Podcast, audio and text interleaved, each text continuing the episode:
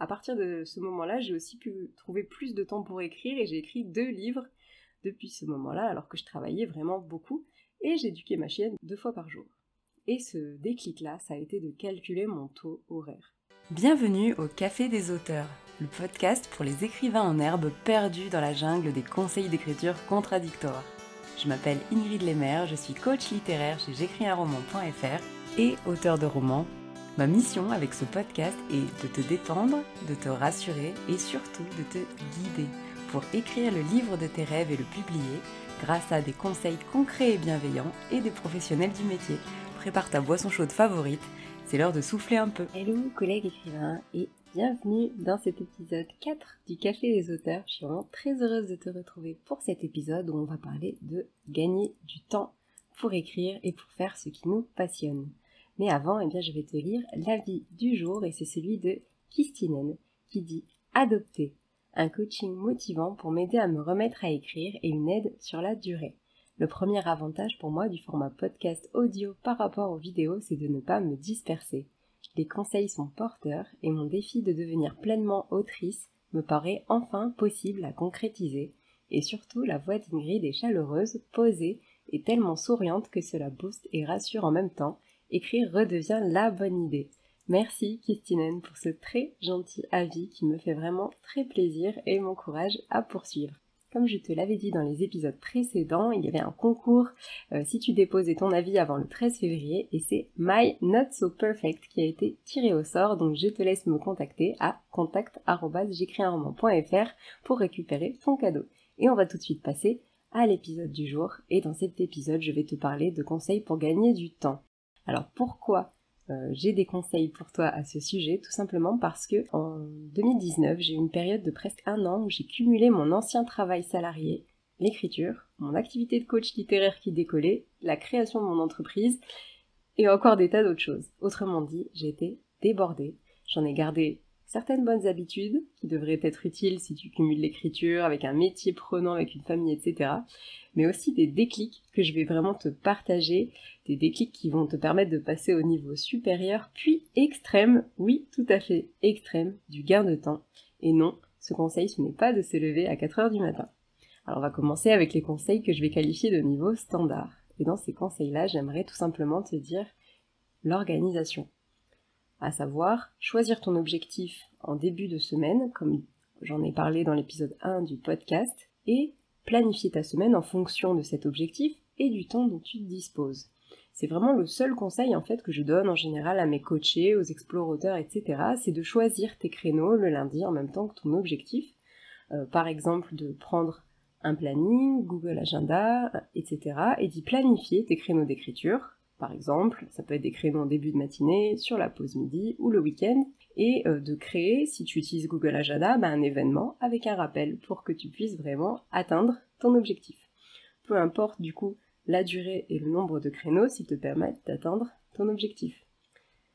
Si tu te souviens du premier épisode du podcast, le conseil suivant, ça va être vraiment de supprimer l'un des créneaux que tu t'es fixé pour tenir compte des imprévus de la semaine. Néanmoins, avec Google Agenda, tu peux également eh bien, décaler un créneau si jamais tu avais un imprévu, simplement le faisant glisser. J'ai un dernier petit conseil pour toi à ce sujet, c'est d'éviter de planifier tes créneaux le soir si tu n'en as pas forcément l'habitude parce que c'est le moment de ta journée où l'énergie est au plus bas. L'énergie, le moral, toute la pression de la journée qui s'est accumulée qui est relâchée euh, et toutes les émotions négatives également.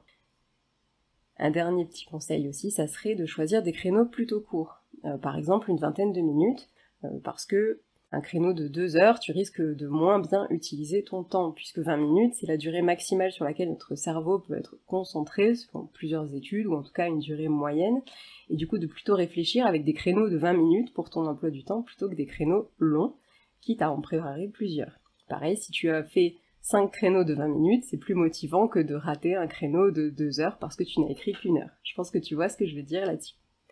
Et personnellement, eh bien, j'avais opté pour le week-end, mais ça ne me suffisait pas. Euh, pour euh, ne pas faire sauter mon créneau, il me fallait un petit peu plus euh, d'astuces, et c'est là qu'est intervenue l'astuce principale, qui est de tout simplement bien préparer ces sessions d'écriture. Alors ça peut sembler contre-intuitif, puisque préparer demande du temps, et pourtant ça en fait vraiment gagner. parce que une fois que la session d'écriture était préparée, eh bien, euh, je n'avais plus qu'à m'asseoir et écrire. C'est un petit peu ça que j'entends par préparer, c'est tout simplement faire ce dont tu as besoin pour que ta session d'écriture se déroule au mieux. Si tu aimes boire un thé en écrivant, bah de préparer le thé. Si tu as besoin de ton synopsis, eh bien peut-être de l'imprimer. Si tu as besoin de relire la scène euh, d'avant, de le faire la veille ou juste avant. En tout cas, que sessions d'écriture soient vraiment de l'écriture, c'est-à-dire que tu t'assois et que tu sois écrive, mais également bien sûr les, avoir des idées, réfléchir, etc. Ça compte comme de l'écriture, mais en tout cas pas des sessions de préparation tout simplement.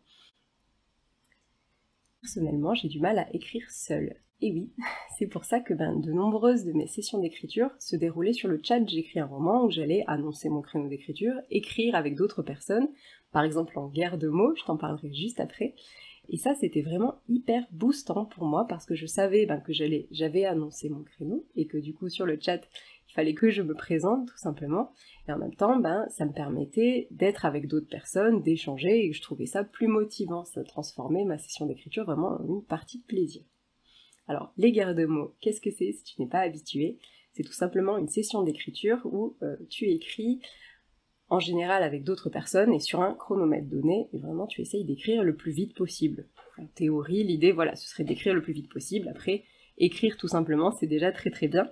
Ça te permet souvent d'écrire à plusieurs et euh, de marquer le coup à la fin, puisqu'on vient de dire le nombre de mots qu'on a fait, il n'y a pas de compétition. Ça permet vraiment de faire une session d'écriture très très très efficace. Ces conseils vont peut-être te paraître un petit peu simples, bateaux, et pourtant, l'une de mes coachées, Stéphanie, dont je parlais dans l'épisode 1 du podcast, a mis seulement ces conseils-là en application pour arriver au bout de son premier jet en quelques mois, alors qu'elle avait 2 à 3 heures de disponible par semaine, simplement en se fixant des objectifs concrets, en faisant des guerres de mots sur le chat et en euh, profitant bah, au maximum des transports en commun et en planifiant ses créneaux à l'avance. Donc ça marche vraiment. Mais maintenant, je vais te donner les conseils pour passer au niveau supérieur du gain de temps. Et avant, j'aimerais te raconter une petite histoire. Je suis partie en vacances en 2020 alors que j'écris un roman commençait à décoller, que j'étais encore salariée pour quelques mois et que je tenais, par-dessus le marché, à écrire régulièrement et à éduquer ma chienne qui allait bientôt débarquer. Et le début de vacances fut affreux. J'étais épuisée, j'étais stressée, j'essayais de ne pas trop regarder mes mails. Bon, j'avais mis un répondeur automatique, mais j'avais peur de passer à côté d'une urgence. Et surtout, j'étais terrifiée par la reprise. La reprise, ça allait être toujours plus de mails, ça allait être le ménage, etc. J'avais vraiment l'impression que j'allais perdre le contrôle. Et en plus, la chienne qui allait débarquer dans ma vie. Et ce moment-là, ça a été un petit peu la goutte d'eau, je pense, qui a fait déborder le vase. Et du coup, je me suis assise au bord de la piscine pendant ces vacances-là, une après-midi, et j'ai listé toutes les tâches que je devais faire régulièrement, chaque semaine, chaque mois, etc. Et j'ai décidé deux choses. La première chose, ça allait être de prioriser celles qui étaient liées aux membres de J'écris un roman et à mon salaire plus généralement. Et en deuxième, à l'écriture.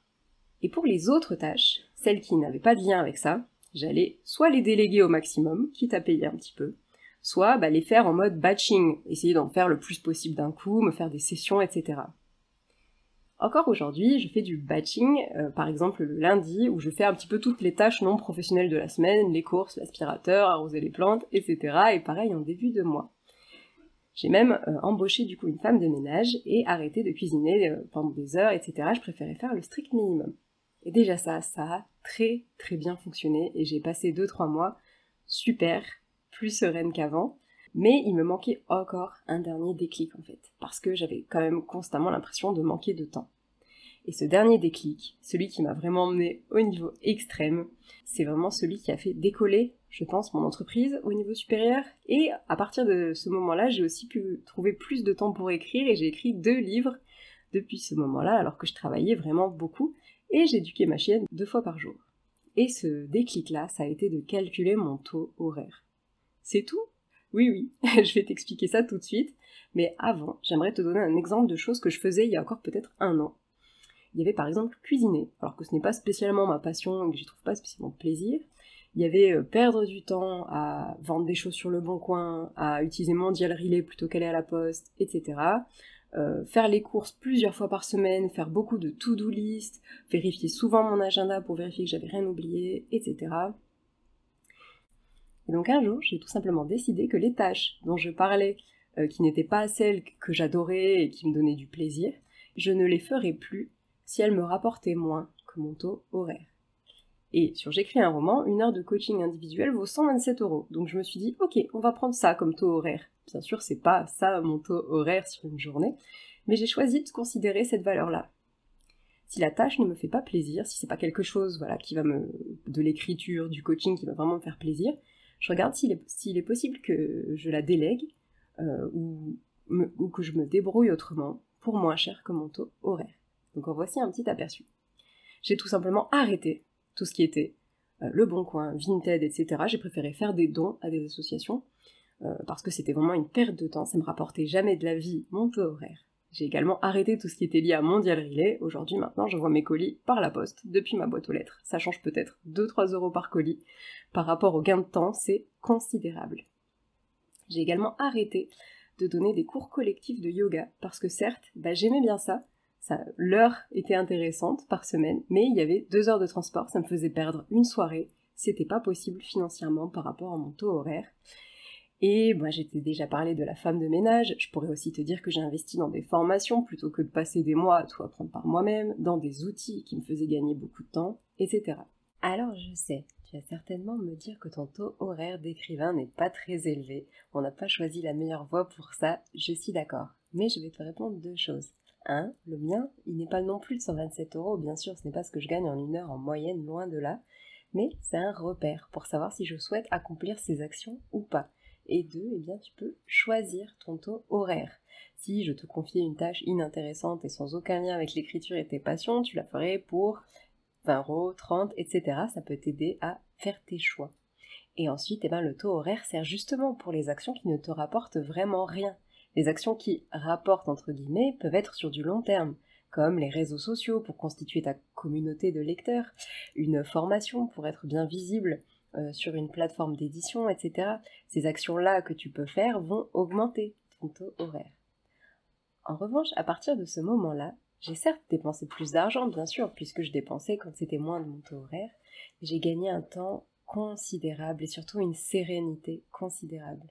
Ça m'a permis eh bien, de me remettre à l'écriture vraiment, d'écrire deux livres notamment sur quelques mois, de faire décoller en plus mon entreprise car je répondais à mes clients en temps et en heure et sereinement, et de me sentir bien mieux car je pouvais écrire régulièrement.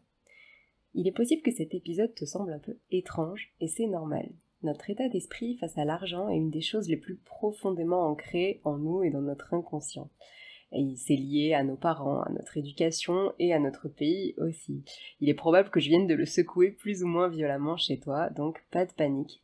C'est une démarche qui prend du temps, et je pense que je t'en reparlerai dans d'autres épisodes. N'hésite pas en tout cas à venir me contacter sur Instagram, j'écris un roman, ou sur Facebook, j'écris un roman pour échanger à ce sujet si tu souhaites aller peut-être un petit peu plus loin dans la réflexion. Et pour ma part, eh bien, j'espère que cet épisode t'a plu. Si c'est le cas, eh bien, je t'invite à me laisser un avis sur Apple Podcast ou encore à le conseiller à un collègue écrivain qui en aurait peut-être besoin. Et je te dis à dans deux semaines au Café des auteurs. Bye Merci beaucoup d'avoir écouté cet épisode jusqu'au bout. Je t'offre le guide Relooking pour améliorer ton style d'écriture en 10 exercices. Tu peux le télécharger sur j'écrisunroman.fr slash guide. Et on se retrouve dans deux semaines au Café des auteurs. Prends soin de toi.